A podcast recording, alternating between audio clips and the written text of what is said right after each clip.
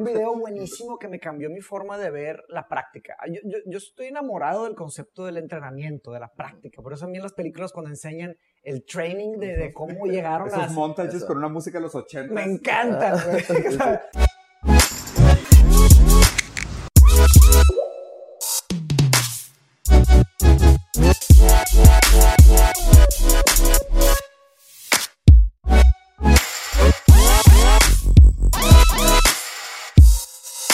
¿Cómo están? Estamos aquí en otro episodio de Rosarín Bros. Como nosotros mismos le decimos, es como Oprah, pero para bros. Eh, no lo había escuchado, cabrón. Eh, hoy tenemos un maratón. De hecho, ustedes lo van a ver raro, güey, porque lo van a ver en tres semanas diferentes, pero a nosotros nos toca grabar tres episodios seguidos. Hablemos de la relatividad del tiempo. No, no se crean. ¿Qué es lo real? No, siempre, siempre la ¿Se van a cambiar la ropa? ¿Se van a Sí, cambiar la ropa? sí, güey. Sí, yo traigo, una botarga de Pikachu y, y un disfraz de médico. De pizza, güey. Una de pizza. No, pero hoy tenemos un invitado especial, Nachito. Muchas gracias por venir, carnal. Gracias a ustedes, Un gustazo, güey. Digo, Nacho y yo nos conocemos de, de- de hace bastante tiempo. Aparte, nuestras esposas son, son amigas, han trabajado juntos, güey. Estamos en la misma agencia también de contenido, nos hemos topado en de eventos. Y ya hemos platicado de que, oye, güey, pues Kyle, estaría cool echar la plática. Y ahora nos vimos en el evento de, de Gary Vee, en el, Link. el link la semana pasada. Primero, cuéntanos un poquito tu background, de dónde Ok. vienes, qué estudiaste, qué has hecho, tus proyectos y la madre. Y de ahí nos vamos a desviar y vamos a Sí, hablar de todo y de nada. Sí. Bueno, pues gracias. Gracias por invitarme. Me Felicidades por lo que están haciendo. Me da mucho gusto ver gente haciendo contenido interesante, de buen Gracias, contenido. Eh, me llamo Nacho Llantada. ¿Cuál cámara? Saludos Las a tres. todas, ¿eh? Sí. Y yo nac- nací en Ciudad de México. Ah, qué cool. Soy hijo único y por el trabajo de papá, que mm, trabajo común y corriente en un banco, lo Sí. cambian, Bueno, ofrecen, Nuestro papá también era, trabajaba en banco, banquero, sí. lo ofrecen a Monterrey. Y mi papá, pues que el tráfico, que ya no aguantaba él el tráfico en Ciudad de México, Ok. nos venimos a Monterrey, yo de cinco años, eh, y pues entro como mantequilla a Ciudad de México, porque a los cinco años no, no sentí mucho... Claro. eh, el- Todavía no eras chilango. Yo Exacto. también vine con cinco años. Ándale, Brasil. Igual. cinco. No extrañé, a- no tenía una bola de amigos ella, no estaba anclado, nada. Llego, pum, pum, pum, y, y crezco y engordo en Ciudad de México, en Monterrey, prácticamente. Nacido y engordado en Ciudad de México, en- perdón, nacido en Ciudad de México, engordado en Monterrey. Y eh, empiezo aquí una, no sé, pues, mi- la- mis estudios a toda madre. Colegio inglés, jajaja, jijiji, todo, ¿Qué todo, todo. Eh, estudié en el colegio inglés, Sí. entro a la prepa del TEC, Sí. ahí hay un breakthrough importante porque para mi vida porque la situación económica colapsa la de mi 94. ca- en, casa también entonces era bueno pues si quieres estudiar en el TEC o sea continuar de prepa a carrera pues Prepa carrera. pues Vas. pues vas O sea, tú pagártelo, sí. exactamente entonces aplico para beca pero no tenía ni siquiera el 80, o sea, el 80 de promedio en prepa, güey, cosa que necesitabas 85 como mínimo Órale. para poder... Entonces, ese último semestre fue de que o saco 100 en todas, güey. 100 en todas, Para me, me promediaba el 85 de toda la prepa, güey. Hail no, Mary. Hail Mary, güey, o sea, soy un estudiante promedio yo, güey, no, no, soy- o sea, yo estaba en difusión cultural y, y el grupo y ya estábamos, ahorita me paso esa Sí. parte. Sí. Pues ni madre, órale, güey. Profesores, fui con cada profesor. Oye, necesito 100, güey. ¿Qué necesito hacer, güey? ¿Cómo nos arreglamos? Ah. ¿Qué necesito hacer? Sí, sí, sí, claro. claro. Uno me dijo, siéntate hasta adelante, nunca faltes, haz todas las tareas, ten buena actitud. You got it. Y o sea, te va a salir. Y pues ahí está hasta adelante, güey, nunca falté, hice todas las tareas. Y, y así, güey, consigo la beca. No mames. Neta. Pues órale, güey, igual, no reprobar, güey, en el, en el Sí, test, porque si güey. no la Es pierdes. mantenerla. Yo estaba tocando ya. la eh, sí. Yo estaba tocando en el barrio antiguo todas las noches, güey, de 19, 20 años, desvelándome y, y pues ahí. Es, ese es, eso es un punto importante en mi vida donde como que, pues, quién soy, para dónde voy, qué hago y, Claro. y, y sí me gusta la música, pero también estoy becado y qué, qué voy a hacer de mi vida. Sí, claro. Todas esas preguntas que surgen en Y esa la época, música ¿no? será mi futuro, güey, me encanta, me apasiona, pero, pero qué, güey. Y, y entonces ¿Cuántos ahí... la hacen al final de cuentas? ¿Cuántos la hacen, güey? Y, y- y, pues ya tengo novia, güey. Y si me quiero casar, o me pongo a trabajar, Sí. o le sigo el sueño a la música, o la pierdo. ¿Qué hago, güey? ¿No? Fue un momento como difícil. Prácticamente mi, mi mensaje hoy en día, después de tantos años de la música, ahora como creador de contenido o como dando charlas, conferencias, Sí. es pues, de esa sección de mi vida, ¿no? De Mm, cómo me agarré los para Ah, decir, no, sí. no, güey, voy por mi sueño. Voy por mi sueño, voy por lo mío, ni modo, güey. Aunque todos me criticaban, güey. Y había voces que me decían, no vas a poder. Dedícate algo bien, güey. O sea, eres becado. O sea, al final terminé con uno de los cinco promedios de mi carrera más altos. O sea, me, me, ya me, me quedé con el Con la mentalidad. con la mentalidad de los 100. cienes. Entonces estaba en toda la carrera hasta adelante chido. haciendo mis tareas. ¿Y Y, escogiste? actitud. Periodismo. Ah, periodismo. Estudiaste periodismo, güey. Era la primera vez que se abría periodismo. Yo hubiera sido un candidato natural a comunicación, ¿no? Claro. Porque pues, la cantaba de... Pero luego vi yo periodismo, tronco común con relaciones internacionales y ciencias políticas. O sea, los primeros dos años era yo el de al lado de ciencias políticas, el de al lado de relaciones internacionales y yo periodismo. Qué chido. De hecho, es una carrera eh, muy chiquita, casi nadie estudia periodismo Sí. en el TEC. Sí, claro. Periodismo y medios de información. Creo que fuimos la primera generación en graduarnos. Ok. ¿Y luego? Y ahí, y otra vez, otra vez, nos graduamos y ahora, grupo o ponerme a chambear. Otra, otra vez la pregunta, el dilema. Y la palabra emprendedor o no, Estaba súper booming, ¿no? No, o sea, no. como ahorita, yo creo. Bueno, no como ahorita, sí. No, no, no, era, ay, ¿qué? ¿Vas a ser un empresario a tus 23 años o qué? Claro. Y puse un bar, el Nacho Sangangas. Ajá. Ah. No sabía que. Puse un bar para no tener que meterme a una chamba que no me dejara viajar con el grupo a seguir mi sueño. Claro. Y así empieza como mi carrera. Ya después el bar, y muchos años después se va haciendo una empresa y vamos a- diversificándonos y todo eso. Y la parte de la música nunca la dejé. Qué cool. Que terminó siendo mi acceso para muchas cosas de negocios, Claro. de cosas. Conocer o sea, socios. Entonces, la, sí. la vida te planteó una pregunta con opciones y dijiste todas. Todas. ¿Por qué me limito? Muy bien. Ah. Eso es, eso es muy padre. Yo, yo respeto mucho la ambición.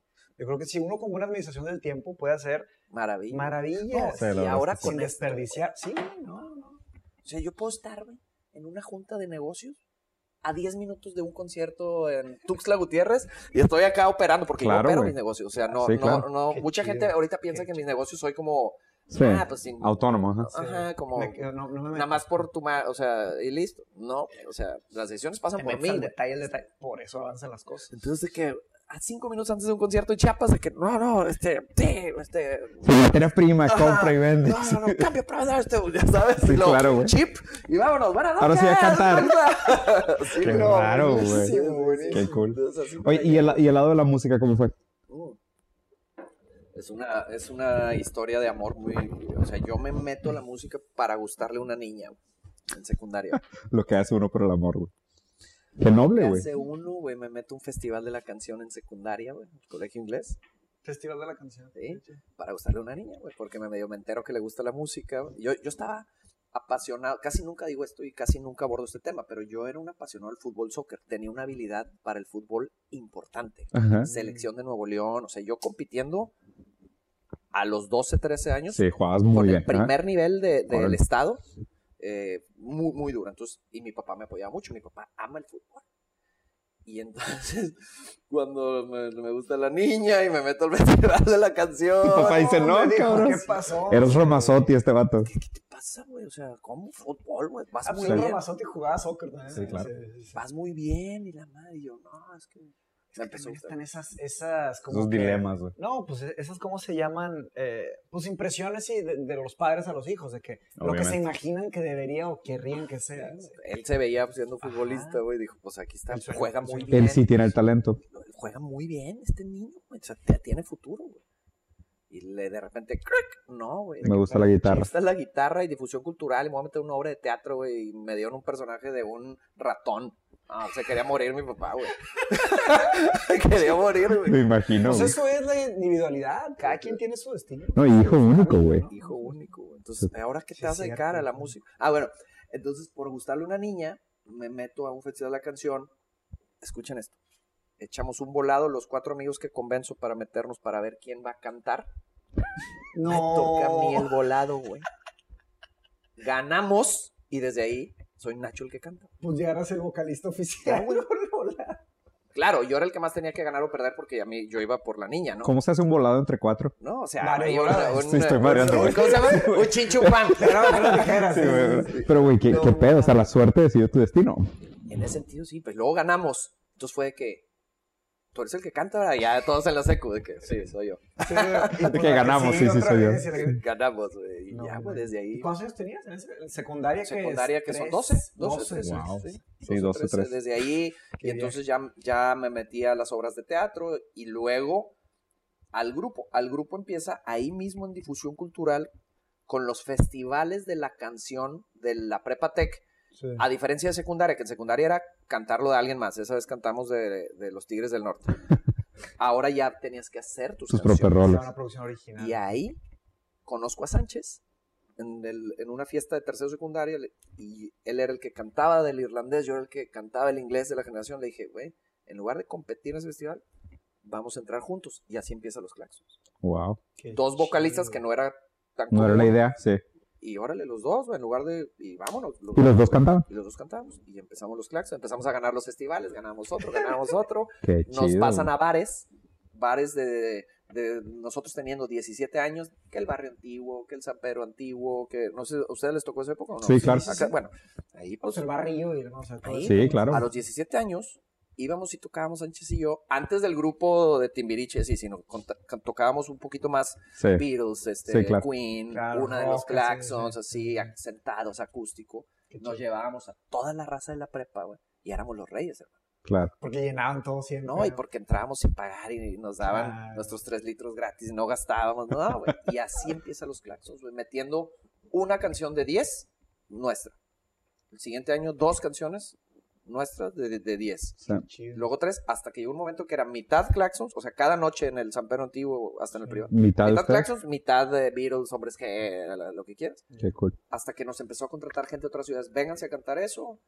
Canten esa de bombones. ¿De quién es esa canción? Es nuestra. Cierto, güey. Todo el mundo la canta. Es nuestra, güey. Llevamos dos años cantándola aquí en el bar, güey. La gente, Le gusta, güey. La canto. nadie sabía que era nosotros. Y así empiezan los. Oye, pues yo, yo tengo una pregunta. ¿Cuál es tu visión o, o cómo ves tú el talento? O sea, lo que la gente llama la palabra talento. Porque, o sea, ahí dijiste que fue un tema de un volado, pero tenías, tenías habilidad para De el madera. fútbol y Sí. luego fue lo de los cienes y te aplicaste, sacaste los cienes. Sí. ¿Qué, cómo, cómo ves eso? O sea, ¿qué significa esa palabra? Yo creo que el talento es algo que se va descubriendo o autodescubriendo a base de ir probando. Mucha gente me pregunta, ¿cómo sé para qué soy bueno? Digo, bueno, pues, ¿qué has probado, güey? ¿Cómo sabes que las fresas te gustan? Hasta que las pruebas y a veces hasta que insistas, porque Claro. a lo mejor la primera vez no te gusta.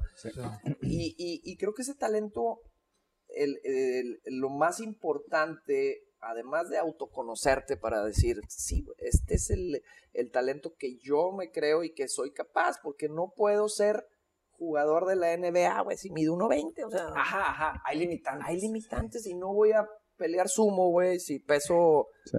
aunque, aunque lo ames, güey, y aunque apasiones, güey. Sí, sí. Que no puedas vivir del sumo es distinto, güey, porque puedes tener tu blog del sumo, güey, y Claro. ser el mejor, güey, y, y ser el mejor conferencista. Sí, o si el te apasiona el tema, igual lo puedes hacer. de sumo o el mejor fotógrafo de Muchas sumo. dimensiones. Hay muchas dimensiones de un talento que te guste, o, o de lo, o- vamos a decir, de encontrar a lo que te quieres volver talentos. Sí, el talento yo noto, detecto tanto en el deporte, porque como fui, te digo que fui futbolista, pues, cabrón. Hoy en día no, no juego fútbol, pero sí me convertí en triatleta, soy Ironman, soy maratonista, o sea, dedico mucho mi vida al, al deporte así clavado. O sea, el Ironman, Ujú. luego ahorita les cuento Que también. la aventura que fue No, hombre, y los maratones. Pero el talento de, de- de- de- el talento nato, güey, el talento de diamante en bruto, güey. Por supuesto que existe, güey, ahí está, lo ves. O sea, ¿cómo Sí, puede haber una una chavita de seis Sí, años que canta de una manera, güey? Claro, güey. Y mi hija de cinco, o, o mi hija de cinco canta hermoso y mi hijo no tiene una idea, o sea, ¿me entiendes? Sí, Son claro. diferentes genéticas, disposiciones.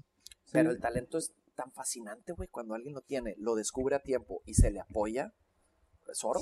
Qué Sí. difícil, ¿no? Qué Y, difícil. y aparte, y, y creo que también es, es muy difícil generalizar, porque inclusive, por ejemplo, ven, es interesante cómo o sea, tu deseo estuvo puesto en otro lado, en el sentido de, pues el soccer, pues, vamos a suponer, tienes una predisposición al atletismo, no tienes una pre- predisposición al soccer. El soccer no existe tal cual como naturaleza humana. O sea, tienes una predisposición Física, atlética, Física, tienes fine, motor skills, movilidad, lectura corporal, reacción y demás. Coordinación. Eso a lo mejor, o sea, si te hubieran enfocado al badminton o al racket, a lo mejor también te hubiera ido bien. Puede ser, O sea, es, es más ese tipo de cosas. Pero el hecho de que tu padre fuera un aficionado por el fútbol juega un papel, ¿no? Y el otro tema, el de la música. Perdón, pero claro, porque desde los cinco años me llevaba al estadio, güey. Claro. A eso, a eso, a Yo eso ni voy. sabía que iba y me hice A eso voy. aficionado de los rayados porque voy desde A los eso, cinco años. a eso voy exactamente. ¿De dónde viene tu deseo por unas cosas en específico? O sea, está muy interesante la idea de que, oye, pues si tu papá era un aficionado por el fútbol, Me te llevaba llevaba desde al los cinco años estadio, al estadio, Y al- güey. algo que tú ni siquiera entendías al Y principio. era mi bond con él. O sea, el Claro, único güey. lazo que yo tenía Claro. con mi papá era ir al estadio los sábados. Claro. Y luego después viene el tema de que para impresionar a una chava te nació el amor por la música. Que de nuevo, igual y tenías la predisposición, el tema de la sincronía, el, el oído educado, la coordinación y lo demás, pero pues, o sea, te pudieras haber sido pianista o cualquier Mis otra cosa. güey. papás están, s- o estaban en ese momento sorprendidos que a mí me gustara la música porque no había de Nada. dónde. la familia En tu no, casa no nada, había. güey. Sí. Fue algo como que de que cómo, de dónde salió. Es más, mis papás se enteraron que yo tocaba piano hasta que me vieron en un concierto tocando el piano. De que, Sí, claro. ¿Dónde aprendió? O sea, no- mis papás no sabían, güey. Claro. Y de repente salió que sí. Esta- hay una frase que me gusta mucho que es, o sea, si juzgas a un pescado por su capacidad de trepar un árbol, siempre se van a ver más incompetentes que un chango. ¿Sabes? Porque creo que cada quien también su habilidad y creo que el reto que, que existe de ahora en adelante y, y a, la- a medida que vamos como que reentendiendo cuál es el valor de los talentos, hoy los talentos están muy vinculados a la capacidad de producir, producir contenido, producir entretenimiento, producir valor, producir, Producir riqueza, seguidores. producir seguidores. O sea, el talento está muy vinculado a esta idea de producir, ¿no? Pero no todo el mundo tiene las mismas clases de talento. El tema es que se ha hecho muy como Pareto, o sea, como muy esta idea de acumulación de atención, ¿sabes? O sea, creo que el promedio es que 2% del volumen de, de los, con- de los generadores de contenido se queda con 80% del volumen de los consumidores. Del generador de contenido. Es 280, Pareto ¿no? también Pareto. aplica eso, no sabía. Sí. Creo Creo que sí Pare- es como 280. Pareto es como un 20-80, 280. ajá. El 2% No, se queda con 280. 80 del volumen. 2% de la gente que produce 80%, contenido se ujú. queda con 80% de la atención general del, Y- del público. igual Del también se- market. Se puede observar en los árboles. también. Solo el 2% de los árboles llegan al, al 80 percentil de altura. De altura máxima. Igual en las estrellas. O sea, la, el cosmos, solo el 2% de las estrellas observadas llegan al 80% de la masa de la estrella. Claro. Todas las demás son Es bien estrellas raro, güey. Y es bien raro porque ahorita lo estamos viendo en talento, lo vemos en redes, lo vemos en dinero, lo vemos en empresas. O sea, esa ley de Pareto es bien extraña porque es bien, parece bien universal. Sí. Y es extraño como, o sea, hoy por hoy le dirías a una persona, oye, pues, o sea, ¿cuál es tu objetivo al ser músico? Conseguir talento, disfrutar la música, Ujú, ¿sabes? comunicar, Esa comunicar, ¿sabes? Es- eso es lo raro porque siento que, como dices, a lo mejor si estudias, con- si estudias contador público y te quedas abajo de Pareto, o sea, no eres ese, ese 2% superior, pues a lo mejor tampoco te va a ir tan mal. Pero si eres un músico y te quedas abajo, pues a lo mejor te va a ir muy mal. Sí, no. ¿Sabes? O sea, más termina siendo o un hobby o, o, o dedícate a hacer otra cosa, claro. pero no lo dejes, ¿no? La verdad es que si me preguntas realmente cómo le hiciste para que tu música, para que te... Funcionara. Sí, güey, no lo sé, güey, solo sé, solo puedo descifrar que tuvimos paciencia. Perseverancia. perseverancia, Sí. química interna, Ah, claro, súper importante, ¿no? súper importante, te voy a decir por qué. Sí. Química interna en el sentido de que el grupo se divierte mucho juntos.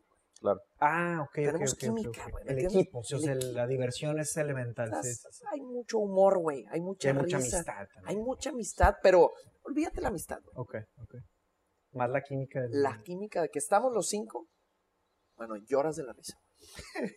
Y, y eso no sucede en todos es lados. algo muy especial. Eso no claro. sucede en todos lados Sí. porque luego luego ves que, que no hay química, güey. Claro, Entonces claro, ya se odia. Por Sí. eso llevamos 15 años juntos sin separarnos, güey. No es, fa- o sea, a Son ver, güey. sí, los claro. Beatles estuvieron creo que 6 años juntos o algo. O sea, te lo juro, güey. Sí, pa- claro. Parece una eternidad. luego se pelea- Se pelearon. Nosotros llevamos 15 o 7 discos, casi 8.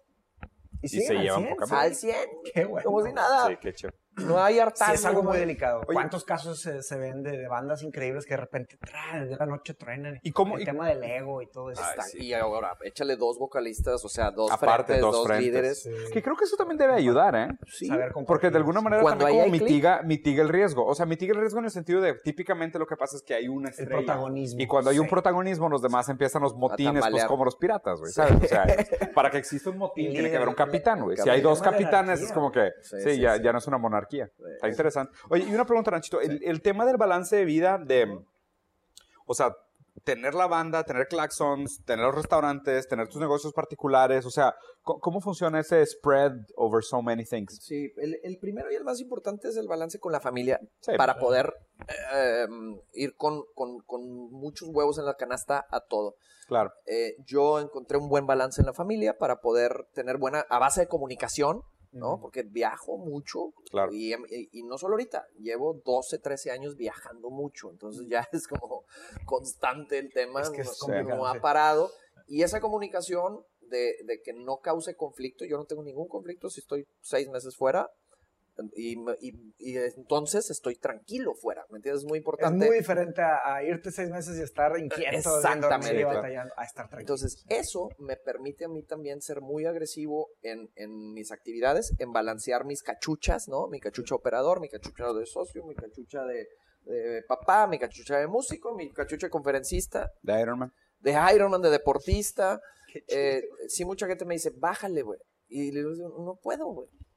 No puedo. Y ahorita ya terminé un maratón hace dos semanas, güey. Me discipliné cuatro meses. Y ya me voy a inscribir al otro, güey. Y vamos a empezar un negocio de ferreterías, güey. Arrancamos mañana, güey. de ferretería, Sí, o sea, no. diversifica, o sea, una- alguna- No puedo estar tranquilo. ¿Por qué? Porque algo dentro de mí me, me trae esa necesidad. Tal vez algún día diga, ya, güey. ya paz, va a bajar tranquilo, el voy a balancear ahora sí. Me voy a pasar más a este lado. Pero mi balance se basa en la comunicación y en poder ser multitask, lo que hablamos Sí. al principio. Sí. y poder estar acá y, va, y que te guste lo que hagas. A mí me encanta lo que hago. Sobre ese tema del balance y tocando un poquito lo que mencionaste sobre la decisión de o, o irte por la chava o, o la, la carrera profesional con el tech o la música, en el libro de Stephen King, de On Writing, es un Ok. libro que se transformó en un clásico que, que es no ficciones. Ujú. Stephen King cuenta su vida. Saludos, saludos a Pepe Madero, güey. Ah, saludos a Pedro Madero, que, le, que le encanta Stephen King. La primera fanboy. mitad del libro es una autobiografía y la segunda mitad del libro es, haz de cuenta, él pasando tips sobre ser escritor. ¿ok? A mí me encanta escribir y, y quiero llegar a ser un gran escritor en algún punto de mi vida. Pero un tip que da Stephen King, que va muy de la mano con lo que dijiste, él decía, un tip para los escritores que están empezando, si tienen un day job, no lo dejen.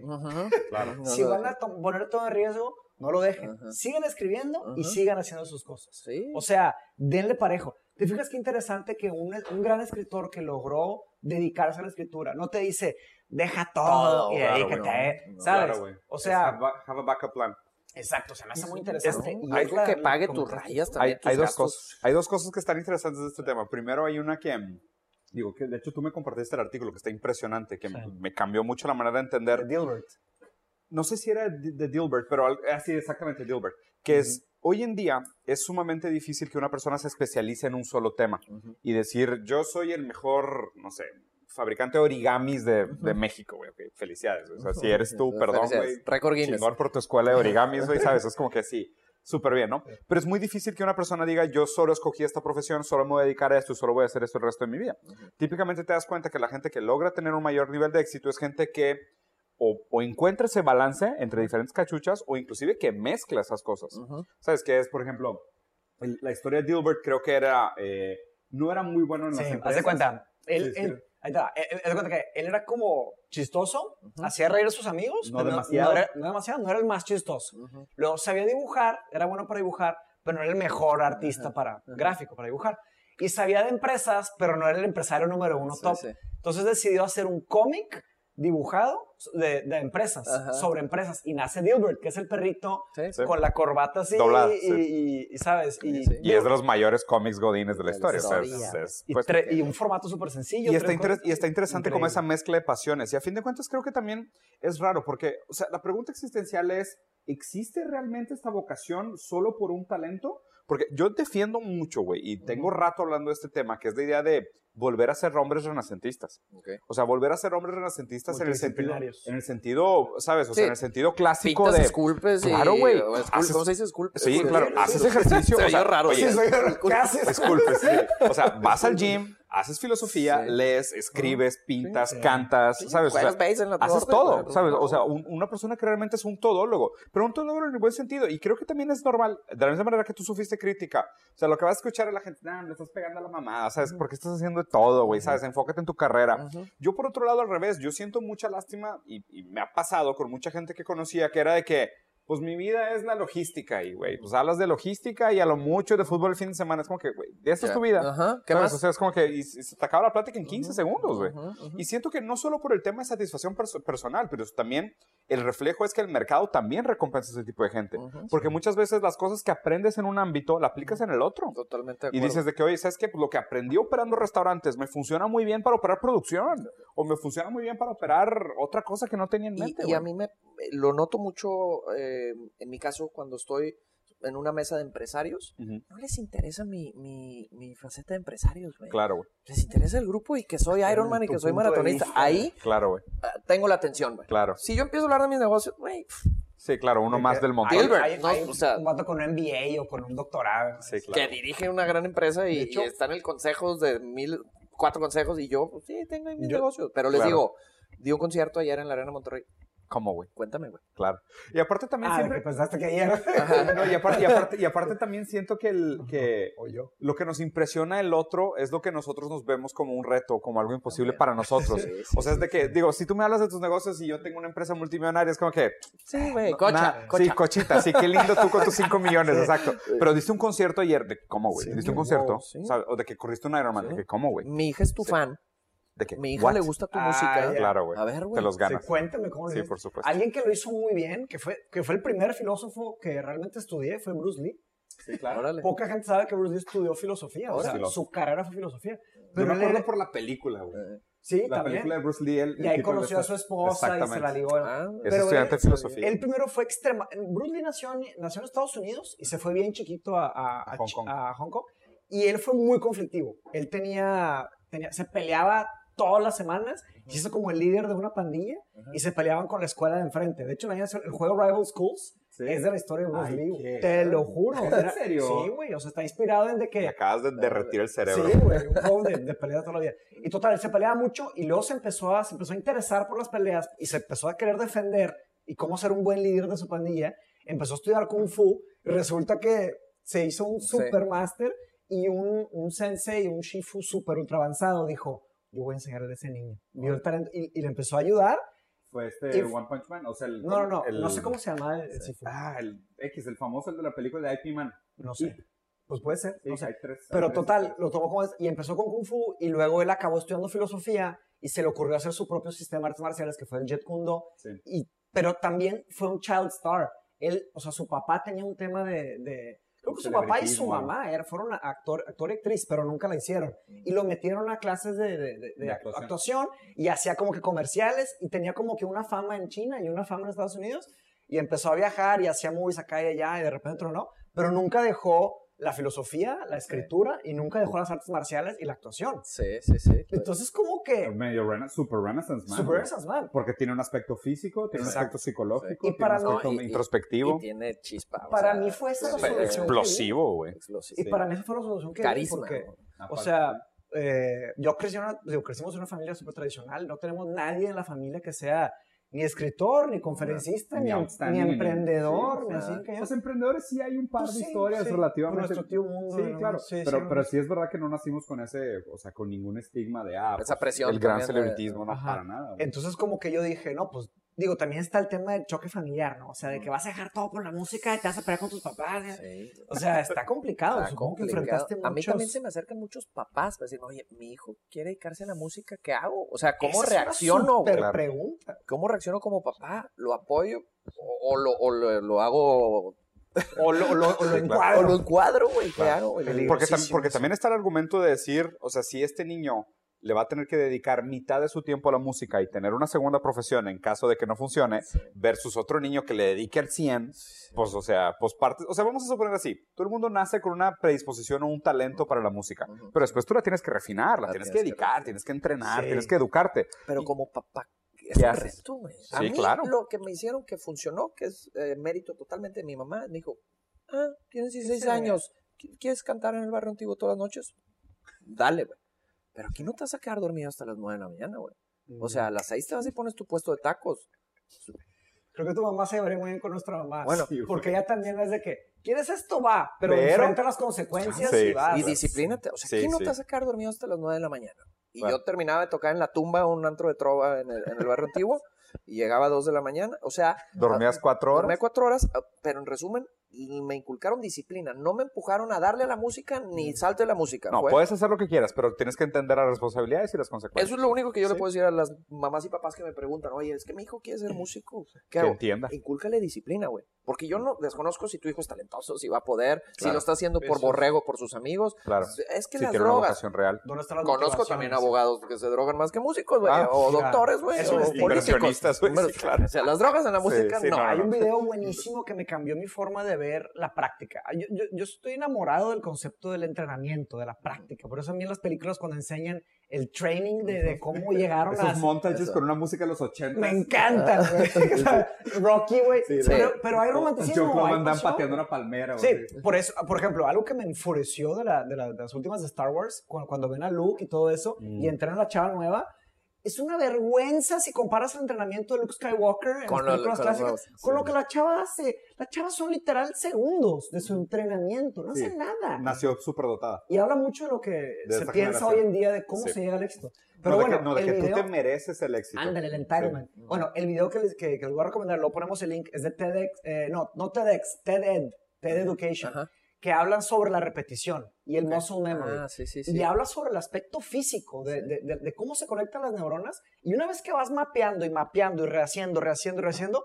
se hacen como carreteras más robustas y se hace como una, alrededor de las neuronas, se hace como una, una híjole, no es aislamiento, una, Una capa. o insolación, como una capa, de, o sea, como blanca, que protege esas carreteras que estás repitiendo y hacen que las neuronas se conecten más rápido. ¿Cómo se llama? Eh, porque El, el es video o las neuronas? El video, el video, porque estoy seguro que lo vi. eh, train, Me demasiado. suena demasiado, güey. train, train faster, Sí, algo de Muscle Memory. No me acuerdo del, del video, lo voy a poner, no me voy a acordar. Pero bueno, eh, eso habla de tipo, una vez que conectas tantas, tantas, tantas, das tantas vueltas, se hace como una supercarretera y haz de cuenta que las neuronas, que son los carros, van más rápido, más y rápido. conectan más rápido. Sí, les pusiste un highway ahí. Claro. Hiciste un highway, en vez de estar atoradas y van despacito, ya saben qué hacer, y eso es muscle memory. Y más allá, hacen un, ex- un experimento súper bien eh, ejemplificado de básquet de dos equipos, Sí. y les ponen a un equipo que entrenen físicamente ahí dándole, y, y ya, y el mismo entrenamiento para los dos, pero a uno de los equipos los ponen a que entrenen cuando se van a sus casas a dormir, que entrenen mentalmente, que se queden pensando Ujú. y, y pi- y se imaginen cómo se ponen en la posición y aventar el balón Ujú. y sigan entrenando mentalmente sin hacerlo físicamente. Pues de hecho, bueno, y comprobadísimo los resultados mucho más Exponenciales. pues Bruce Lee de decía, Bruce Lee decía, no le temo una- a un peleador que sabe 10.000 patadas, le temo a un peleador que ha entrenado una patada 10.000 veces. Mm. O sea, es, Porque es, Qué buena frase. el- Sí, es una muy buena frase. Y es, y es el tema de la repetición. Y de hecho creo que es un, es un principio samurái también. O sea, esta idea de que creo que el- o sea, el- el- la práctica del, del uso de la katana, creo que tiene cinco cortes. O sea, no sé. hay cinco cortes. O sea, no es como que hay mil maneras de mover la espada. Obviamente te adaptas, pero hay cinco cortes, porque la idea es, si haces uno de ellos bien, vas a partir el otro güey a la mitad. Y ya ganó. O sea, no, no. Sí. ¿Qué necesidad tienes de saberte otras 20 maneras de cortar? o Sí, no sí. necesitas una manera bien hecha, porque si esa manera bien hecha, pues ya es todo, ¿sabes? Claro. Y, y es interesante, pero a ver, pero obviamente ese pensamiento demasiado veloz también tiene sus riesgos. Porque, o sea, automatizar implica a que tú pasas como a un proceso secundario de conciencia mucho de lo que está implícito en lo que estás haciendo, ¿no? Y creo que también es mucho de lo que acaba siendo como el burnout de muchos atletas, de muchos artistas, que pasan a estos sistemas como de automatización. O sea, porque delegas, ¿sabes? Sí, sí, delegas a la memoria. Se hace un hábito ahí. Exacto. Y dices de que, oye, pues yo siempre meto los tiros de tres. Entonces, pues yo me paro aquí, sé cómo se hace, hago el movimiento, siempre meto los tiros Claro, de tres. Está el tema de la competencia. Te agarran el. Es que en el deporte es un poco diferente. Exactamente, Es una es lucha. Sí, hay, hay entrenadores, sí, hay gente analizando videos. Claro. Tienes que mantenerte innovando. La innovación. Y creo hay un que- juez ahí también que puede Sí, cambiar. Pero, pero me, pero me refiero al tema de los usos del talento para el día a día, porque vamos a Sí. suponer así, vamos a suponer que uno de tus talentos sea el public speaking, Ujú. ok, es, el, es hablar en público. Tú te paras, hablas en público, tienes muy bien conocido el cómo se hace en público, Dominado. te paras y lo haces en piloto automático, güey. Ujú, o sea, sí. ya, o sea, ya, seguro Ujú. también te pasa a ti. Yo me paro ahorita en un stage y la neta ni le me- pones play. Sí, güey, le picas play. O sea, yo me pongo a pensar en videojuegos y en otras cosas y estoy dando la ¿Cómo van los conferencia. rayados? Sí, güey. ¿Cuántas conferencias llevas dadas? Sí, miles. O sea, muchas, definitivamente Muchos demasiadas. años, ¿no? Muchos años dando Entonces conferencias. ya ese. Ya ahorita ya estoy al revés, ya estoy pensando que, ¿sabes qué? Debería ser más consciente de mi proceso de hablar en público. O sea, creo que ya lo estoy automatizando demasiado.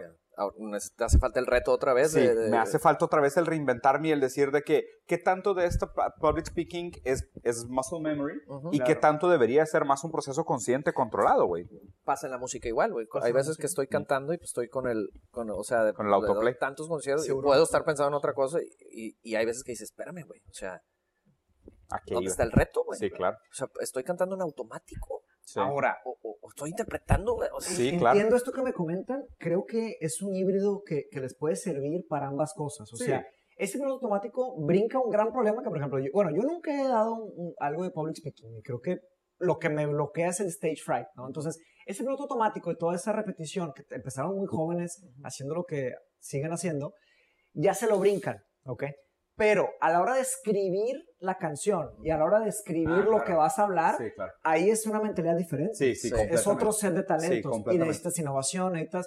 Hay un libro sí, que, que recom- hay un libro que digo, sería muy importante recomendárselos, yo no lo he leído, Ujú. pero he, he- he leído muchas cosas muy buenas sobre el libro, que es Thinking Fast and Thinking Slow. De hecho, lo hemos comentado en el podcast. Ah, sí. Es un libro que rompió madres, o sea, y, y les fue, le fue súper, súper bien. Y habla sobre, Marianne Taubo también nos habló de eso, ¿no? Del pensamiento rápido contra el pensamiento lento. pues o sea, sí, como- la como- filosofía es pensamiento lento. O sea, Sí, la claro. por eso se escribe la filosofía. Se- la retórica es hablada, pero el, el- el filósofo que hace la retórica es un filósofo que ya lleva Sí, 20 años años. escribiendo. Ok. claro, Entonces ya tiene la muscle memory de escritura y lo hace la retórica. claro. Pero sí, entonces lo que habla el libro, que lo que es, lo que es, lo poco que sé, es que depende del, o sea, depende del problema la herramienta. Mm. Entonces, la, la, la, el fast thinking se sirve para algo y el Claro. slow thinking se sirve para algo. Entonces, Sí. si te subes al stage y quieres hacer slow thinking, es de que, ah, ah, bájate, o sea, no, tienes que ser, porque Oye, es como un elemento de actuación. de Y, y- teatro, y en sí, algún sí. momento quiero llegar, porque dijiste al principio que traías dos preguntas para nosotros y no, no se, me- no se me no se me puede olvidar, Ah, sí, sí. quiero dejar que las hagas. Pero algo que me queda de duda, ¿dónde quedó, o si es que quedó en algún lugar, el herramental de periodista en todo esto? De repente, por ejemplo, Sí. que hace, o sea, para mí la creación de contenido no es algo que ahorita nace para mí en eh, Instagram. O, Claro, o sea, yo, tú ya lo hacías de alguna manera. ahí te va. Hacías videos, ¿no? No, desde antes empecé con un blog, güey. Ahí está. Ahí, ahí como que... me- Era el periodismo. en sí. el periodismo. Entonces, alguien me... Empezaba Twitter, güey. Y entonces dije, ah, mira, empezaba a vaciar mis frasecitas. Años, o sea, Twitter no tenía, chido, no tenía nada, güey. Era MySpace Sí. para la música Ajá. y Twitter empezó. Entonces, pues, este, qué hermoso día. Eh, Una frasecita. Claro, güey. Sí, Claro, chiste. de que, a la madre, ya sabes. Y luego dije, wait, güey, ¿por qué me estoy limitando a tantos caracteres? Sí, siento ¿Qué hago? Y entonces, no, pues que un blog, que, que WordPress. Sí, el WordPress. sí. ¿Cómo, güey? O sea, no tengo que escribir para Grupo Reforma. Claro. O sea, no, sí, que- sí, sí, claro. no, pues haz tu, haz tu Haz tu WordPress. propio WordPress. Y empecé a escribir todos los viernes un artículo. Chido, ahí, güey. ahí como que mi, mi faceta de periodista se sintió un poco cómodo porque, Claro. pues, o de periodismo. Claro. Entonces, todos los viernes, y ahí empezó todo mi contenido, porque escribí tres años, todos los viernes, güey. Entonces, el reto de decir, ya es viernes, güey, y no he escrito nada, güey. Siéntate y pégale. Siéntate, ¿y qué Sí, hago? a mí sí. me encanta ese Pues, pues, sentimiento, güey. pues estoy en Brasil, güey, porque fui, estaba en el Mundial. Qué Sí. Estuve en Brasil. ¿En el y, pasado pues, estuviste ya? En el de Brasil, Ahí sí. estaba. ¿En serio? Sí, ¿Nosotros sí. también? Sí. ¿Viste Brasil contra México? Sí, claro. Claro, yo estaba en ese estadio, güey. Sí. Uy, de haber sabido. Me fui a, fui a, yo soy un apasionado del fútbol. Fui a, fui a Sudáfrica, fui a Brasil y fui a no Rusia. dejaste eso tampoco. No lo dejé. Oye, estoy en Brasil, no, no he escrito, güey. O sea, mi compromiso y mi disciplina todos los viernes no lo voy a dejar. Pues estoy en Brasil y, pues, o sea, el reto de escribir me Claro. sirvió mucho. Entonces, esa creación de contenido, que es importante tocar este tema también, me derivó a varias cosas. A, a entrar muy cómodo a crear contenido para redes sociales, Claro. ¿entiendes? A- Sí, para ti fue... estabas. Sí, Ya claro. estaba, O sea, ya. sí, es que, digo, la neta soy muy crítico de mucha gente que crea contenido y realmente tiene muy poco que decir. O sea, ¿por qué? Y, bah, y me, me me- X, güey. Es un tema medio sensible. Sácalo, sácalo. Sácalo, Sácalo. ¿Qué te molesta? Sí, maldita sea, no me he quejado de nada hoy. Sí. No, no, no, pero hay, hay un tema que me encanta esta explicación en el sentido de, y, y por qué te pregunté el tema de la carrera? O sea, hasta cierto punto tú terminas primaria, secundaria, y tú estás como en un ámbito del conocimiento humano todavía pequeño, ¿sabes? Y sabes algunas cosas, sabes mate, sabes Ujú. geografía, sabes ciencia. Cuando estudias una carrera, ese círculo se vuelve un óvalo, porque tú te, te metiste a estudiar periodismo, entonces estás estudiando como técnicas de comunicación y un poco de literatura y cómo investigar y cómo documentar una noticia. Entonces te enfocaste a un lado del conocimiento humano, siendo que el conocimiento humano es un globote, ¿no? Entonces cada vez que alguien hace una carrera, su círculo de conocimiento se empieza a hacer como un óvalo, porque te especializas en un tema en te vas específico. a un lado. Cuando una persona hace una maestría, que te aventó la maestría en filosofía, pues te metes a un tema específico y el óvalo se hace casi un triángulo. Y una persona que llega a un doctorado o escribe una tesis doctoral, Ya, empuja, pico. empuja ese círculo, güey. Y hace que ese círculo tenga ¡pup! un, Un piquito. piquito. Que alguien dijo, ¿sabes qué? Yo sé la relación entre el pigmento de los colores de las alas de la mariposa y el tamaño de sus antenas y su relación con la temperatura y la posición de los árboles. Gracias, güey. O sea, a lo mejor todavía ni siquiera sabemos para qué sirve, pero alguien está trabajando para extender ese, ese conocimiento humano. Esa gente tiene algo que contar. ¿sabes? O sea, esa gente tiene algo que contar. Y de hecho, o sea, ahora que fuimos a la conferencia de- de Gary Vee, esta idea de que todo el mundo debería estar generando 70 piezas de contenido por día. ¿Para qué, güey? Ujú. ¿Sabes? O sea, la- o sea, entiendo el debes de porque si no te vuelves anticuado. No entiendo, la verdad. Ujú. sí, O sea, entiendo su lógica que está mal fundamentada. Entiendo de dónde viene. Pero sinceramente la pregunta es de que, ¿para qué? O sea, ¿cuál es esta desesperación por comunicar si realmente lo que estás haciendo todavía no, no, no agrega tanto valor? ¿Sabes? O sea, como que no, ¿No sería más práctico si la gente en lugar de, oye, lánzate a generar contenido, lánzate a documentar, lánzate a poner tu blog? O sea, primero, pues trata de generar algo que realmente va a impresionar a alguien o que realmente va a sacar algo de zona de confort o algo que, que va a desafiar a la humanidad a pensar de una manera distinta o a replantearse la manera como son. Y luego sí, ahora sí está listo para compartir Sale algo, al mundo. ¿no? Que, que, que creo que mucho de la generación que estamos viendo ahorita de influencers es gente que, oye, pues todavía ni siquiera sabes muy bien de qué estás hablando y ya lo estás gritando a siete vientos, güey, como si fuera una verdad Y absoluta. dando clases. Sí, dando clases y se me hace medio inconsecuente, medio irresponsable versus, oye, güey, pues tipo, tú ya escribías por disciplina por el tema de periodismo desde MySpace, que Sí. mucha gente que va a estar viendo esto de que, ¿qué es MySpace? Oye, y por cierto, una cosa importante. Eh, el- muchos que buscan viralidad y muchos que Claro, buscan crecer y presencia y, lo que sea, eh, eh, les cuento bien rápido. Yo tuve un video viral en Facebook, pero durísimo. O sea, Sí. solamente uno. Intenso. Pero yo ¿Cuál no sabía qué estaba pasando, güey. O sea, de que... Números ¿cómo? absurdos. No, no, no, o sea... ¿Qué millón? 5 millones orgánicos. A la madre. Solo en los de mi canal, porque después, eso es lo que más me impresionó. ¿YouTube? Eh, no, Facebook. Facebook. Ah. Luego se viralizó en otros canales de otra gente que subía el video. Entonces los empecé a detectar todos y sumar todas las reproducciones de ese video de un minuto Sí. eran cosas que, que- ridículas. Cientos de millones. sí. Pero te voy a decir qué es ese video. O sea, te voy a explicar cuál fue ese video. O sea, A ver. Llegué un día así, ay, me toca grabar. Ay, güey, no traigo nada preparado, güey. ¿Qué grabo? Improvisaste. No, no. Uno de mis artículos de esos, de esos tres años, lo agarré y lo leí, güey. Sí, de que, bueno, hoy no traje nada, déjame, me voy al pasado, compu, 2017, lo leí, riájale, güey. O sea, algo que escribí seis años Sí, después, mucho antes, güey, claro. Que en aquella época nadie lo leyó, o sea, o Claro. no pasó nada. Claro, no era el momento correcto, o no tenías el exposure correcto, no tenías el reach y ahorita y el contenido estaba muy bueno. Sí, claro, Nacho, pues, definitivamente. yo, yo, yo escribo prácticamente todas las semanas. Llevo, tengo 300 páginas escritas, pero nunca he publicado nada. Lo escribo para mí, lo voy guardando. Estoy, empecé a los 15 años a escribir mi autobiografía Ok. y ahí la tengo Ahí la guardada tienes. y estoy todos los años. Y luego, Pero no te interesa o... o- o- en algún día en lo voy a publicar. Qué raro, qué raro escribir tu autobiografía desde los 15. No sé por qué me acordé de Rick and Morty, de esta idea de el tener un cristal en tu cabeza que sabe el cómo te vas a morir. nuevo, sí. Sí, eh, ¿no? ¿Ves Rick and Morty? No, bueno, te los recomiendo mucho. Está súper interesante. Acaba, acaba de empezar la temporada 4 ayer y salió el primer episodio y hay unos cristales en Rick and Morty que tú agarras este cristal y te enseña cómo te vas a morir. Ok. Pero pues obviamente es un tema dinámico. Entonces, Ujú, dependiendo de las decisiones, el cristal te Va muestra cambiando, diferentes ajá. posibilidades de tu muerte. Y hay un personaje, Morty, que se ingenta con esta idea porque ve una posibilidad de su muerte que es morir en los brazos de la niña que él ama. Oh, oh, Entonces dice, esta es la muerte que yo quiero. quiero, claro. Entonces se pega el, el con scotch, se pone el cristal en la frente y empieza a guiar su vida por cómo quiere morir. Ok, ¿ok? claro. Y el problema es que su vida se vuelve un catás- una Sí, sí, sí, catástrofe. Entonces está raro ser Sí, como... está- ¿Qué Yo- estás apuntando? ¿O qué No, no, no, estoy respondiendo Carlos. Haz de cuenta que, no, yo, yo empecé a escribir por, por el papá de Gustavo García. Sí.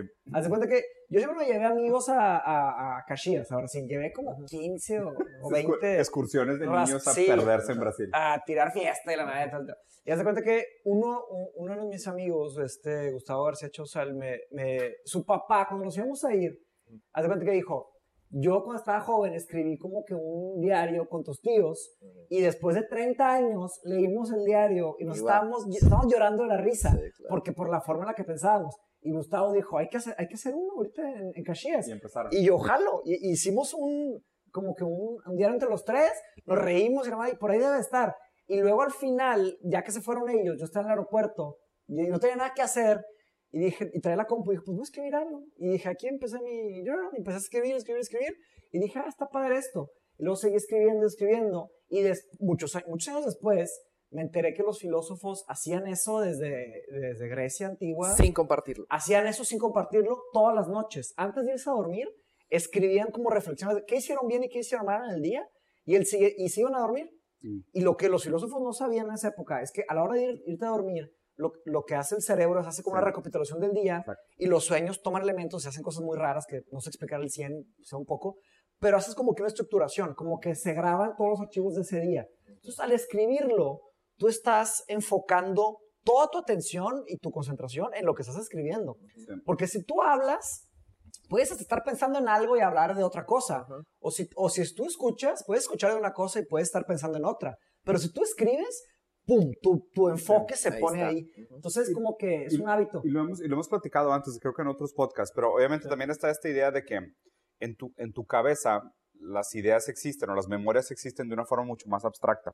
Y por más que tú creas que tus memorias, que tus recuerdos, que tus pensamientos tienen un contorno objetivo, o sea, tienen un límite, tienen una serie de descripciones y adjetivos, no es así. O sea, es mucho más ambiguo y efímero de lo que parece. Cuando te obligas a escribir, dices, no, o sea, ¿cómo se sintió este momento? ¿Cuál es la palabra más adecuada para describir lo que pensé, lo que sentí, lo que vi, lo que quiero recordar, lo que se me ocurrió? Y lo obligas a bajarlo a una unidad de conocimiento. Y esa unidad de conocimiento, más allá de que, y de nuevo, o sea, la importancia de lo audiovisual, porque, o sea, lo pensaste, lo escribiste, lo estás leyendo, te tomó esfuerzo Tomó el tiempo. físico, ¿sabes? O sea, Claro. hay todo, Y hay un todo un... espacio en el tiempo, Exacto. en el time space, que ahí estuviste sobre eso. Simplemente al decir de que estás acostado y de que, ah, qué buena idea acabo de tener, ok, Sí. mañana lo pienso. Sí, no. Y aparte vas vaciando, o sea, creo Sí. que vas vaciando lo que, Sí. no sé, en las canciones, al momento de escribir canciones, yo también las sigo escribiendo así, es como mejor me funciona. Claro. Mientras más lo hago, va saliendo como la poposita, güey, y de repente llega lo Sí, bueno. claro, ¿verdad? vas, vas, vas, vas desechando purging. el- vas- es como un purge. Sí, güey. Sí, claro. Es Y vas- abrir el agua, claro. el agua fría hasta que se caliente el agua. Se tira mucha agua Exactamente, fría. güey, Claro. exactamente. Ahora, la calidad tal vez es subjetiva porque la primera Sí. canción para ti es la buena, y lo- pero no importa Ah, porque ya. yo estoy también, eh, pues, Volumen. valda- Estás y- forjando, y, estás creo que eso es lo que despierta la creatividad un poquito, en mi Claro. caso, decir, ¿y ahora qué? A mí la creatividad me la despertó mucho el blog. de, ¿Y ahora qué escribo? O sea, ya hablé de todos los temas, güey. O sea, Sí. en mi caso, de que, ¿Qué más? ¿y ahora qué hablo, güey? O sea, porque tampoco quiero hay? ser como, hoy estoy, o sea, no lo quería hacer como un diario porque Mm. estaba yo, me, Sí, me empecé a hacer mi medio es- de información, era Querías como yo ya mi opinión. revista. Sí, claro. No, revista ya. ¿Y ahora qué hago, güey? Y pero también ahí, gracias al volumen de contenido y al escupir poposita, por decirlo así, empezaba a notar qué era lo que funcionaba un poco más con la gente. Y me di Claro. cuenta que eran los temas de amor, güey. No era mi reflexión del deporte, güey. ni mis Es que el amor es algo muy universal, Sí, güey. güey. Lo vas Sí. entendiendo. Mis- Es, es algo muy universal. Sí, ni mis pequeños intentos de que cuando escribía cosas bien interesantes, güey. Como que Notas de mi primer negocio, retos y, y, y trabas. emprendedor y demás. Cosas que me pasan, güey. Oro molido. Sí, claro. La raza le vale más. Sí, claro. Pero, Madre, pero corazón partido todo el mundo quiere leer. Bueno, el video viral este que se Ah, llama Si te vas a enamorar, enamórate bien. Bueno, ¿Es ese? Sí. Ah, ya. chido. Oye, ¿y cuáles son las preguntas que traías? Si es que traías Ah, alguna sí, pregunta. tengo una pregunta para ustedes que A ver. real, no para el video. O sea, o sea Claro. yo no he leído de filosofía, güey. Ok. Creo que va mucho para ti. No he encontrado, aunque me gusta leer y, y todo, pero pues, la ¿Qué verdad lees? es no. Nada, güey. O sea, Sí. me encanta la poesía, güey. Ah, me mira encanta Sabines, güey. O Ah, sea, sí. Sabines para Sí, mí, es güey. una es- mamada. es, eh, me encanta, por ejemplo, un poco más light, pero Borges. Germán de esa, me, o sea, Ah, me- esa. ese, ese, ese, ese ese tono así me encanta. Ya más literario, la verdad es que no tanto, o sea, ¿Qué? no soy tan, tan, así tan clavado con la literatura, o sea, sí me gusta leer cositas, pero, pero vaya, hablando de la filosofía que desconozco y estoy como en principiantes, Sí. ¿cuáles son las formas de poder adentrarme y poder como empezar baby steps? ¿Me, Claro. me explico? Esa es la pregunta número uno, dos Sí. y tres más Sí. común que recibimos. Sí, o sea, Sí. ¿cómo le... Pues cómo- mira, yo, o sea, digo, Dale, dale. eh, yo ahorita, digo, yo empecé mi interés con, con filosofía con, con Bruce Lee. Así de sencillo. De hecho, fue la película de The Dragon, Enter the Dragon, que él estudia filosofía. Y dije, mira qué interesante. Y luego empecé a, a investigar y luego pues caí con, vi a Nietzsche eh, en prepa. Que es, es Nietzsche es súper, tiene dos lados. El lado académico de Nietzsche, bueno, tiene muchos lados, pero Sí, vamos, voy a limitar a tres lados grandes, que es el, el académico, el que, se, que pocos logran entender porque se requieren Otro años capítulo que no logramos terminar sin Sí, hablar de. Sí, no, pues, pues, no, pues hablar de filosofía es esto. Sí, sí. sí. Pero bueno, eh, el otro tiene el lado eh, como el anticristo, que lo, lo odian mucho Nietzsche, lo odian de muchos lados, pero lo odian por el tema de religión. Y el edgy, que es como que, que son las frases de microondas Sí, que se hace popular y, Sí, y los chavitos de que ven de que cultural. what doesn't kill you makes you stronger, de que sabes, todas esas frases God is dead, entonces es como que wow. Sí, sí, sí. Y si eres playeras, Ajá, playeras. y a los niños dark y así de que ven eso y lo ponen en su, en su Twitter, en su Facebook y todo eso. Y bueno, ahí como que empecé a interesarme, pero luego empecé a preguntarme qué es realmente la filosofía, o sea, de qué significa, qué, qué es lo que hacen estas personas que hacen filosofía. Y me metí a los griegos, ¿no? Ok. Entonces, básicamente hay, hay miles de definiciones de filosofía. De hecho, hay una cosa que se llama la filosofía de la filosofía. Hay gente que hace un doctorado para estudiar qué es la filosofía Ok. que ese es uno de los campos más abstractos. Bueno, está la filosofía del tiempo, pero está la filosofía de la ciencia. Algo súper aterrizado para definir, definir la filosofía es pensar sobre pensar, ¿ok? Ok. Cuestiona. que es cuestionar en sí. Entonces, ¿cuál es la importancia de cuestionar? La importancia de cuestionar es infinita, porque uno que no cuestiona se congela, ¿ok? Se, se- se- se- va deteniendo, el pensamiento se deja de ser flexible, se empieza a ser rígido, se empiezan a enfriar las cosas, exactamente. Entonces, el, el espíritu humano para mí es un espíritu que siempre tiene algo de, de- de fuego, de, de vida, ¿sabes? El, el- el- De cambio, de desde la forma en la que nacen los niños, nacen gritando, nacen llorando, ¿sabes? O sea, ya nacemos con, con, con movimiento, ¿no? Furia. Entonces, este, con furia o con miedo, con, ¿sabes? Pero todos tienen Con- ac- acción. ¿verdad? La pasividad no es, el, el- el- el- no es la marca del ser humano. Entonces, también están... Y el problema de ahí de la filosofía es que hay muchas cosas que están pasando en el mundo y que empezaron a pasar hace muchos años, que van a seguir pasando, que, van, que requieren ciertos tipos de controles, ¿ok? Controles económicos, controles religiosos, controles de gobierno, Límites. controles de pensamiento, límites. Y el problema ahí, el choque de la filosofía es que la filosofía no se detiene en los límites, la filosofía busca más. Es por eso el rol del filo- el, no el rol del filósofo. El filósofo siempre va a ser muy odiado por muchas figuras. Por poder. cuestionar. Exacto. Pero para mí, la, la buena innovación nace en la filosofía. O sea, uno no puede. La buena creatividad nace en la filosofía. Los atletas del futuro nacen en la filosofía. ¿Por qué? Porque se cuestionan. Dicen, ¿por qué tiran el. eh, o sea, en básquet, ¿por qué tiran el, el balón así o no lo tiran de otra manera? Ujú. No recuerdo cuál jugador reciente, no sé si Kobe Bryant o uno de los outliers nuevos, retó una tradición en la NBA que, tipo, desde que entrenaban los, o sea, los Los niños. los entrenaban de una manera. Y el otro dijo, no, yo voy a hacerlo desde que De otra forma. me estoy bañando, pero de que Sí, no no, sé. pero pues, ¿qué- Y Magic Johnson en su momento. No fue el sé. del hook, ¿no? Exacto. El que era Ajá. súper famoso porque él, aunque era súper alto, no buscaba a Karim Abdul-Jabbar, que siempre tiraba los ganchitos. güey. Entonces, si te te viene del cuestionar. sí, Sí, sí, está la filosofía de la ciencia. ¿Por qué hacer ciencia de una manera y no de otra? Ujú. Está la filosofía de la, De la educación. de la educación. todo, sí. ¿Por qué hacer educación de una manera? La filosofía de la música, la filosofía del arte, la filosofía de los negocios. Claro. La- ¿Por qué las ¿por cosas qué son como son? negocios? Sí. Entonces, hay cinco grandes campos. Y digo, saqué todo esto porque ahorita empecé a dar clases de filosofía, pero no las quise dar en la universidad. Porque la universidad para mí representa un control. Ujú. Me iban a dar una agenda. No, da no- esto. no y cuadra, no no locos. Entonces, di, di, o sea, en el podcast anuncié que iba a dar clases de filosofía. Los primeros cinco correos que me llegaron, literal, entrevisté a los cinco y los cinco quedaron y les di clases a cinco personas, one on one. Bueno. Y la primera clase que di siempre fue introducción a la filosofía. Y la- lo primero que debe saber uno que quiere empezar a estudiar filosofía es cuáles son los campos de la filosofía. Claro. Entonces, el primero es el campo de la ética, que es el estudio de la acción. ¿Por qué tomar cierta acción? ¿Qué, qué es la acción? no? Implicaciones. El segundo es el campo de la, de la estética, que es la- el estudio de la- del arte, que es la belleza, que es el arte, que son preguntas gigantes. El tercero es el estudio de la metafísica, que es, este, la metafísica es el estudio de la realidad. ¿Qué es la realidad? De hecho, un, un funny story en Oxford, una de las preguntas cuando te entrevistan para filosofía es, explícame cómo estás aquí y por qué, o sea, ¿qué es esto? Sí.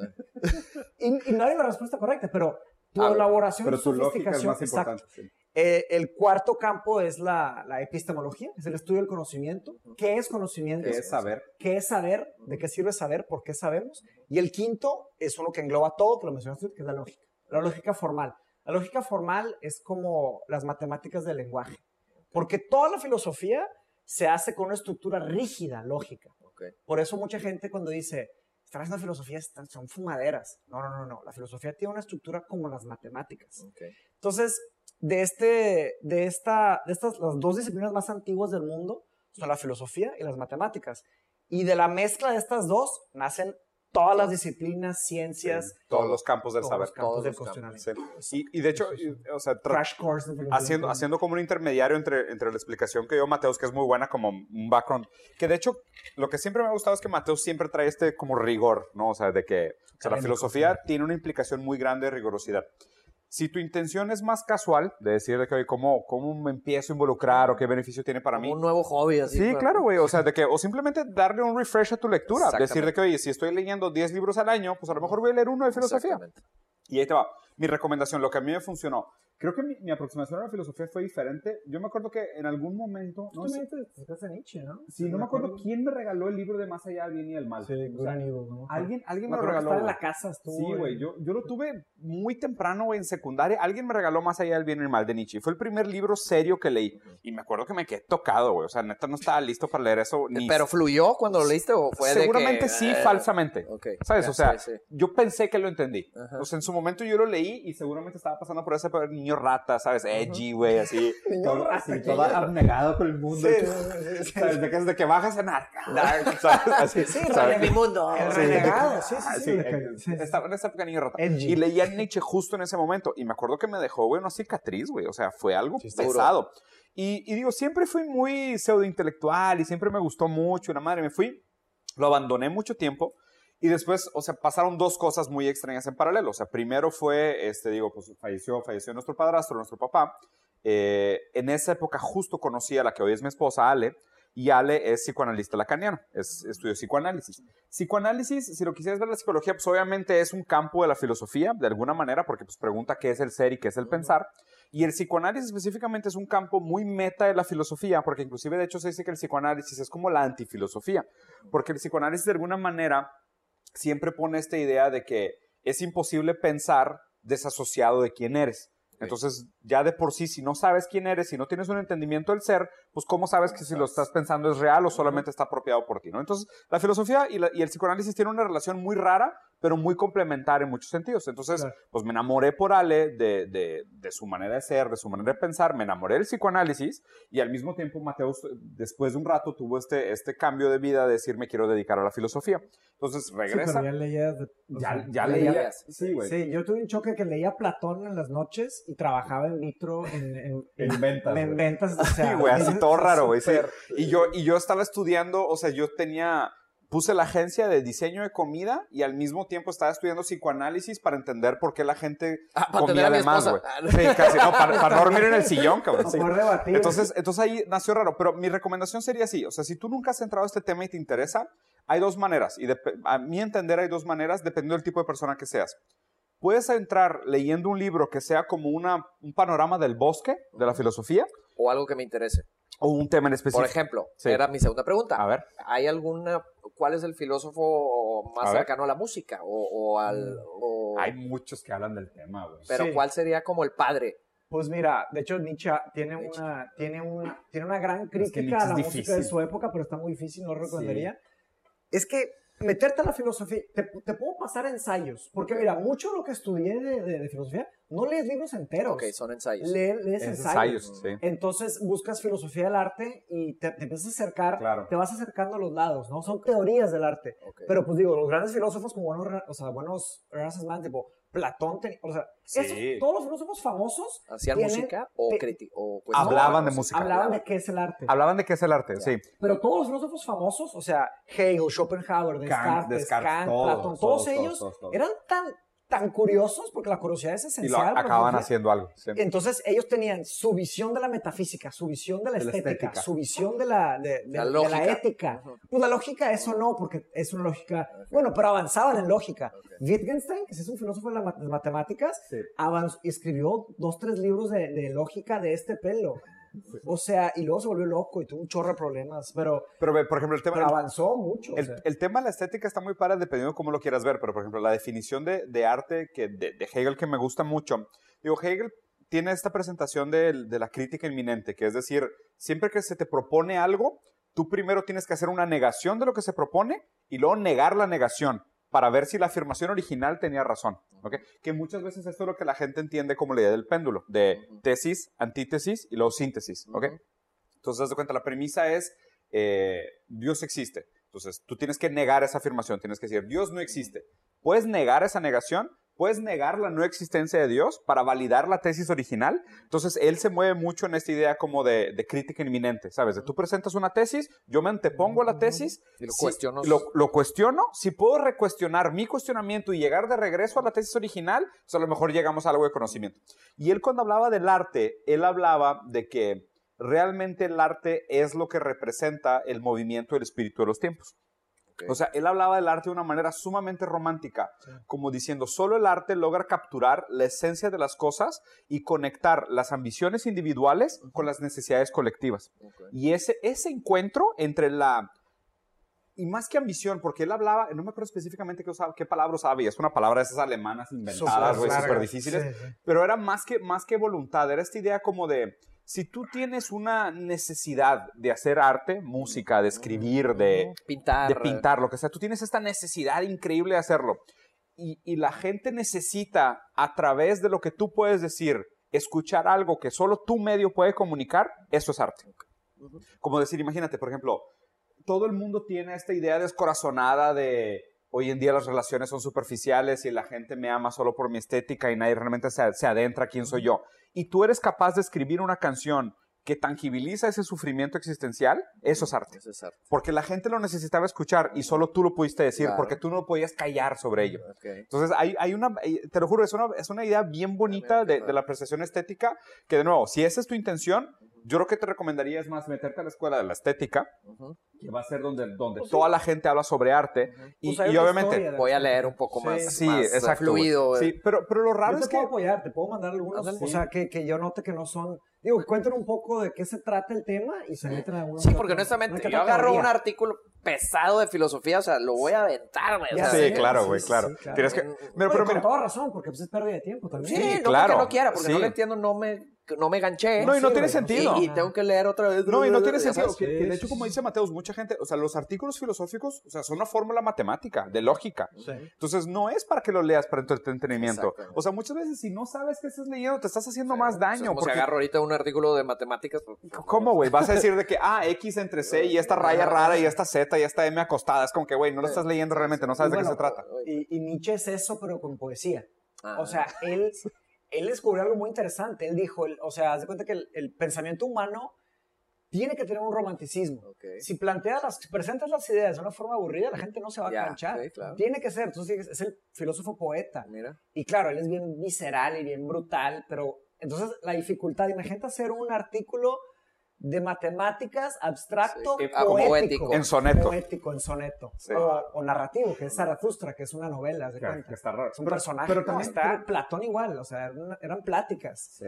Se le metió su filosofía en diálogos. Y no me quiero perder mucho en el tema de la lógica, pero hay algo del trasfondo matemático y la estructuración lógica que está como por detrás de todo esto. Mm. Porque si fijas, o sea, tanto la música, porque está el tema de los acordes, No, está no, el tema claro, de la el rima. ritmo. Claro, el ritmo, o sea, es súper tempo, o sea, Ajá. se los, o sea, tienes que contar, la, lo- la- la poesía ni se diga, o sea, Hay los sonetos, los cuartetos, los sí. tercetos, el número de sílabas, Ajá. las afonéticas, X. Y luego también en la lógica también hay una matemática. Sí, sí, Porque, o sea, tú tienes que, haz de cuenta que hay Sí, hay libros que leyes, tienen hay leyes. fórmulas. eh, Fe- Ferdinand de Saussure, que era el, el- mi lingüista favorito, que fue el que inspiró a Lacan después, él hablaba de las fórmulas matemáticas del lenguaje. Y él decía cómo, haz de cuenta, él hablaba del deslice de la cadena, de la metanimia y de la metáfora cuando tú haces frases. Y haz de cuenta, tenía una imagen de que una palabra tiene arriba el significado, abajo el significante, entonces este es A mayúscula 1, el abajo es A minúscula 1, y tú cuando dices, por ejemplo, no sé, a través de mi música inspiro a la gente. Bueno, inspirar se puede sustituir por no sé qué, entonces es A más 2 Sí, más sí, 1. sí. Fórmula. Sí, güey, pero formulaico es súper bizarro, es súper raro. Yo, sinceramente, una de mis mayores pasiones es el tema de lingüística. O sea, fue algo que me, o sea, es algo que todavía leo con demasiado interés. Pero, por ejemplo, y, y recomendando a la gente, si lo tuyo, por ejemplo, fue, tú te quieres especificar en un árbol del bosque, o sea, o bueno, en una serie de árboles del bosque, que es el tema de la estética. Pero para mucha gente lo que pudiera funcionar es decir, oye, Si tú eres el tipo de personas que prefiere tener una visión general, busca libros que tengan una foto del bosque, un mapa, ¿no? Hay muy buenos libros de, ¿sabes? Filosofía en 11 frases, que es del, del escritor este argentino, Introducción a la filosofía, que seguramente hay muchos autores, pero también si, es, si quieres escoger un árbol en específico, pues vete por un árbol en específico, vete a Descartes, vete a Kant, vete a... Y también es, o sea, también. ¿Quién es el más ligero? También para está. empezar. Híjole, ligero, güey. ¿A qué te refieres con ligero? Poderlo leer así. Más ligero. ¿Filósofo ligero? Eh, de hay- ellos. Hay, de hay- hay obras muy accesibles como eh, las meditaciones de Descartes. Ándale, ándale. De Descartes Ese podría Meditación, una buena sí. meditación. La primera meditación son 10. La primera la- o sea, está escrita porque muchos filósofos Muy también sí. hicieron el intento de, de- de- de- que es el intento frustrado de de- del filósofo aplicado, de tratar de traer a ideas abstractas.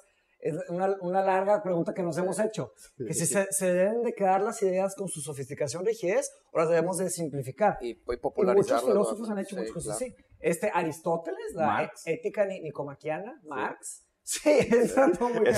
Es un peligro, porque de hecho Mar-. Marx fue el que dijo, los, los, el error de los filósofos es que se le han pasado tratando de entender el mundo, cuando el objetivo es cambiarlo.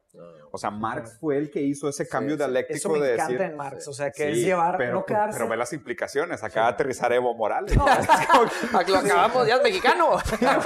Sí, no, o sea, lo- me lo, no me me lo llevé al mame. Pues sí, claro. Ese aspecto me gusta porque él, o sea, está el, el, filos- el armchair philosopher, que armchair es de la, la silla así, que nada más se queda pensando Sí, todo el sí, día. sí, el la- pensador. El idealista, absolu- a- a- o sea, absoluto. Pero sí tiene que haber un elemento de acción. Pero más bien, mi comentario iba más hacia hasta Wikipedia. O sea, Sí. están los diccionarios. O sea, eso es, filosofar es cuestionar.